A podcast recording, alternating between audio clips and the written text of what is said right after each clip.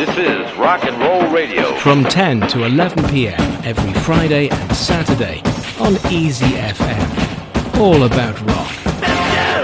This is Rock and Roll Radio. Stay tuned for more rock and roll.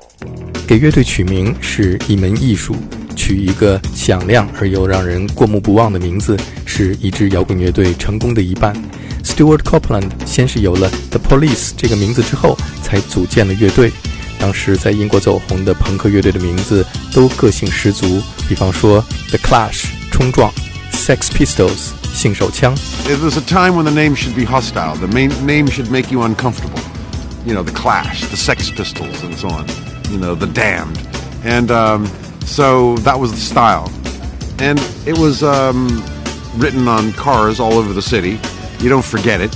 Um, and it was kind of a surprise, not what you would expect a band to be called. The Police 警察，这绝对是一个让人望而生畏的名字。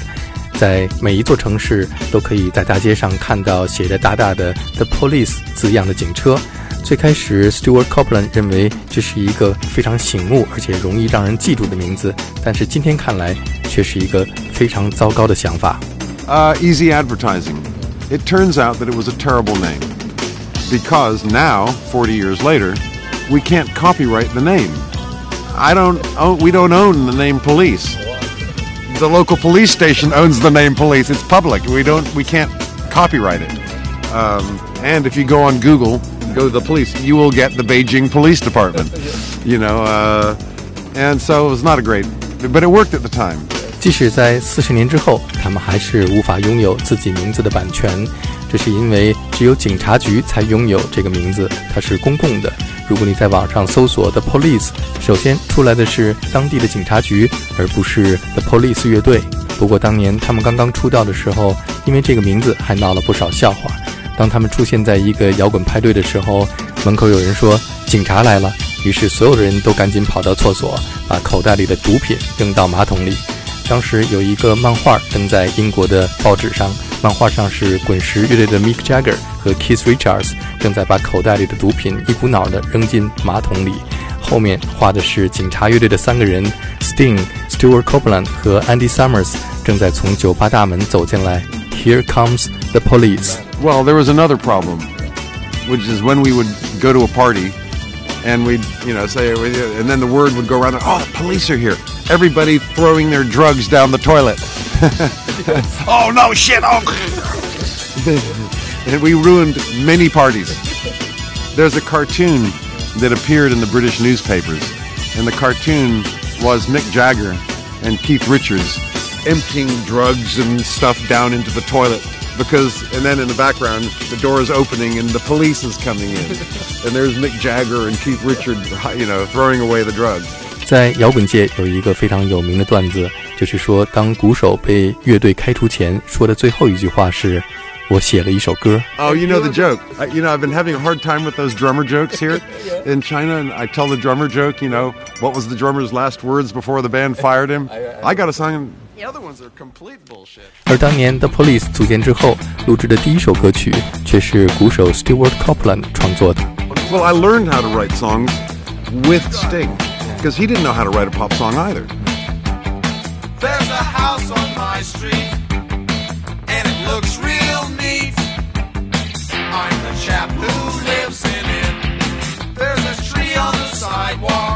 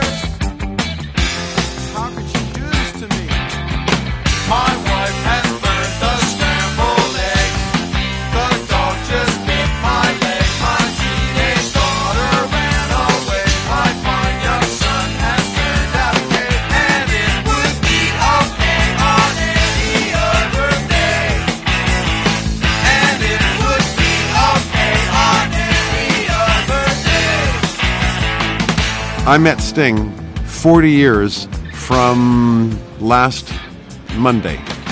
He knew how to write music like um, jazz music with a solo here and a flattened chord there and all this stuff, but he didn't know how to write a song. Verse, chorus, verse, chorus, bridge, verse, chorus, you're done.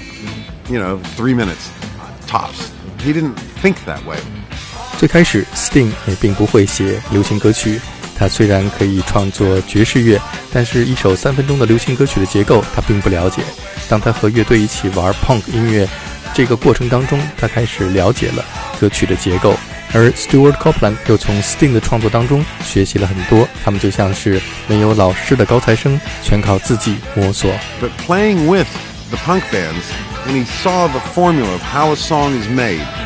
And also, he also learned because he paid his dues um, in the summer playing on cruise ships, where he had to learn the hits. And they taught him how a pop song is constructed. And so he applied that, and he learned in the police, and we all learned together how to write a song. He was much better at it, of course. Uh, but that's sort of when we all, I learned from Sting as well. He, as he learned from this, I learned from him, and we all learned together. You know, we were all in the same class with no teacher. Bring on the Night is my favorite song that Sting ever wrote. The lyric, the chords, it's just, that's the most beautiful song.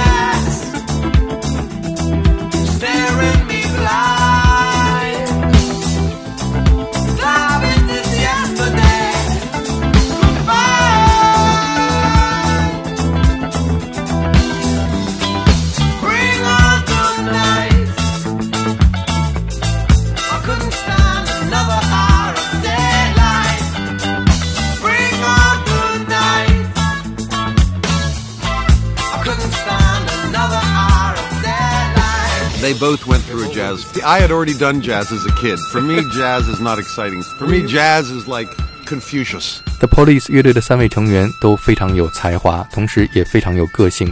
当年他们年轻气盛的时候，经常因为音乐发生肢体冲突。如今经历岁月沧桑的他们，早已不计前嫌，相亲相爱。但是在2007年，The Police 成立三十周年重组巡演的时候，当他们三个人一到排练场开始演奏音乐，立刻又回到了当年年轻的时候剑拔弩张的状态。其中的原因就是他们每个人对于音乐有着完全不同的态度。对于 Stewart Copeland 来说，音乐是一种本能的释放，在舞台上充分的爆发；对于 Sting 来说，音乐是一种解脱。是一种可以获得平和的美学。When when you all together, you must be have a lot of conflict. Yes. About music. Right? Yes. Yes. Um, today, we love each other and admire each other and have we we appreciate what we shared together, our achievements together, and we get along really well. Except with music. When you know we did the reunion tour, we realized that we don't play music for the same reason. You know, for me, music is a celebration. My thing is I explode. You know, uh, that's what it's all about. It's let's burn down the building, and that's what I do. That's my heart. That's what happens when I sit on the drums. That's what my body. It's my instinct. For Sting, music is a place for escape. It's a place to have peace. It's a it's a it's an anesthetic because he you know, people are born with different levels of serotonin, you know, of, of uh, happiness. You know, just some people have to do, have to work to be happy. Me, I'm happy. You know, it's, it's uh, I'm a happy guy. Sting is, he's a, he, he, he, life, he just, the way his brain is made, his brain chemistry is not comfortable. So he has to look for comfort, and music gives him that comfort. It's a place for him to escape uh, the turmoil of life and everything. And so that's a different kind of music does that. So when we were young, that didn't matter because we had enough inspiration in common and we were conquering the world together. And so that wasn't an issue and we were learning together and but then 20 years goes by and we try and come back together and we don't fit anymore. And it was very difficult. The thing that made it possible was the songs. You know, he, you know. But then again, he plays Roxanne like this, and I think Roxanne should be like that. And so the rehearsals for the reunion tour were very difficult. Stewart Copeland 认为，每个人都天生具有不同层次的获得快乐的能力。有的人需要通过努力才能够获得快乐，而 Stewart Copeland 本人天生就是一个乐天派。而 Sting 大脑当中有一种天生的化学作用，会让他去生活里边寻找一种东西，让大脑获得安慰。而这种东西恰恰就是音乐。音乐是可以帮助他逃离现实生活当中的混乱与骚动的方法。当他们在年轻的时候，这些不同并不重要，没有那么明显的显现出来。当年他们年轻，想要做的就是一起征服整个世界。而现在三十多年过去了，当他们想要再聚在一起的时候，发现已经完全无法相互交融。唯一能够让他们再在一起的理由，就是这些他们一起创作过的经典歌曲。但是他们还是会为了一首歌曲如何演奏而各执己见。所以当乐队重组巡演开始排练的时候，难以维持下去。每天早上，Stewart 起床的时候都会对着镜子对自己说：“我今天会让 Sting 高兴。”无论他提出什么要求，我都会老老实实的按照他说的去做。因为对我来说，音乐是一件非常简单的事情，就是为了快乐，我无所谓。每天早上，Sting 醒来的时候，也同样对着镜子对自己说：“今天我要让 Stewart 做他自己。” And every morning I would wake up and I would look in the mirror and I would say, I'm going to make Sting happy today. Whatever he wants to do, I am nothing. I am no one. I will do what he wants because I it's you know because for me music is easy. It's I don't care. It's just fun. I do it because I love it. I don't need to. It doesn't have to be important. I just like it. It's it's only rock and roll, but I like it. So never mind. Whatever he wants, I'll do that. I would begin every day like this. Every day, Sting looks in the mirror and says, "Today, I'm going to let Stewart be Stewart. I am not going to fuck with him. I'm going to let Stewart do what Stewart does. And we would both arrive in the morning in the rehearsal like that, full of bliss and good to see you today, Stingo. We're going to have a good day. We're going to have a good day. Okay, 10 minutes, 15 minutes later, not such a good day. but so the rehearsals were hell, and we're going, how can we do this? You know, you know, with four months we rehearsed. It was very difficult. 每天早上，他们两个人就是这样充满了对对方的善意和美好的愿望 走进排练室。但是十分钟、十五分钟过去之后，情况就完全不像想象的那样了。所以他们用了四个月的时间排练，非常的艰难。但是当第一场演出第一首歌曲，当 Andy Summers 的吉他弹出《Message in a Bottle》的第一个音符的时候，他们可以清晰的看到前排的观众都泪流满面。那一刻，他们明白了。他们三个人用了四个月的时间所付出的努力都是值得的。But the first concert, when we're playing and we start with Message in a Bottle, and Andy begins, and we look the, as far as the, the audience that we could see, they're crying. Okay, that's why we've been working for four months. That's what we're here for. Is these songs and these three guys with these people. That's a religious experience. It's bigger than us.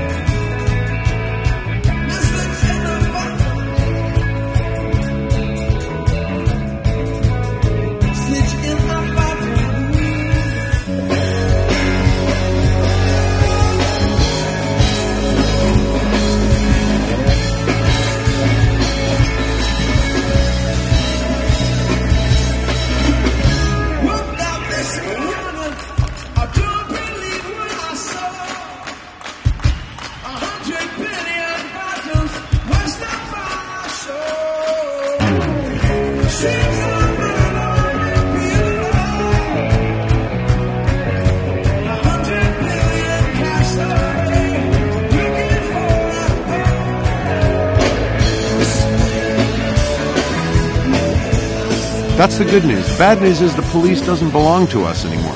It's not our group anymore. It belongs to the world now. 四十年来，The Police 乐队的经典歌曲在世界各地的电台里不断的播放，成为了人们生活中的一部分。即使你不是 The Police 乐队的歌迷，他们的音乐也成为你生活中的一部分。音乐拥有无穷的力量，所以是那些歌曲的力量主宰着一切。The Police 已经不再属于他们三个人，而是属于全世界。他们只是为这个主宰一切的力量服务。 For 40 years now, the music has been on the radio, it's been part of people's lives. Even if they're not a fan, it's part of their life, whether they like it or not. And so the music has real power. Those songs have real power. So it's not us anymore. It's that power of those songs. That's the thing. And we just play to serve that thing. And so, you know, and the tour was so big 200 people on the road, 80 trucks. You know, this is huge. It's like an army. We can't fuck around. We can't say, hey, let's take a left. Let's go there. No, no, no, no, no, no, no, no, no, no, no. Come, you. So we are like slaves of the machine. You know, we're cogs in the machine. And um, so the police doesn't belong to us anymore. But it's okay because it's so powerful. It's, it's, it's so powerful that that is its own reward. Would you be? Would you be my girl? Be My Girl Sally was just a riff that we had. And uh, Andy came up with this funny poem in the middle. And when we played on tour in America, we played that song. Andy hated it. I didn't like it that much. Sting didn't like it that much, but it had one very important feature Andy's poem. Now, Andy's poem means that Andy has to do his poem while Sting and I We could take a rest. And I don't care if the song sucks, it's an opportunity for Sting to have a rest and for me to have a rest. And so we played that song anyway. You know, people were leaving, but never mind, we're playing that song. 在 The Police 首张专辑当中，有一首非常奇怪的歌曲，叫做《Be My Girl Sally》。他们每次现场都要演唱这首歌曲，就是因为中间 Andy Summers 朗诵他的诗的时候，Sting 和 Stewart Copeland 可以喘口气休息一下。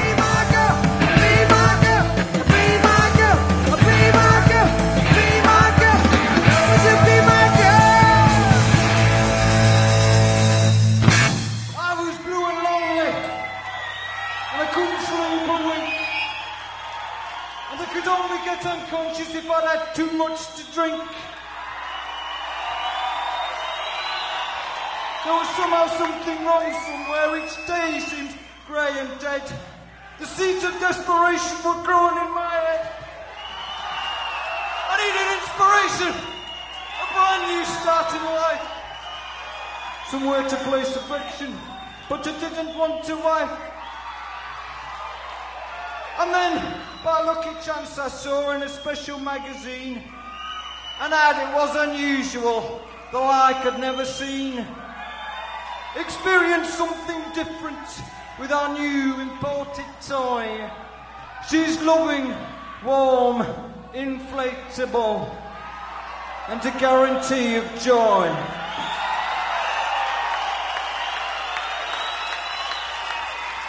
She came all wrapped in cardboard, all pink and shriveled down. A breath of air was all she needed to make her lose that frown. So I took her to the bedroom. I pumped her with some life. And so a moment later, that girl became my wife. So I sit her in the corner, I sometimes stroke her hair. And when I'm feeling naughty, I blows her up with air. She's goodly and she's bouncy, she's like a rubber ball. I bounce her in the kitchen, I bounce her in the hall. And now, my life is different since Sally came my way. I wake up in the morning and have her on a tray. She's everything they said she was, and I wear a permanent grin. I only have to worry in case my girl wears thin.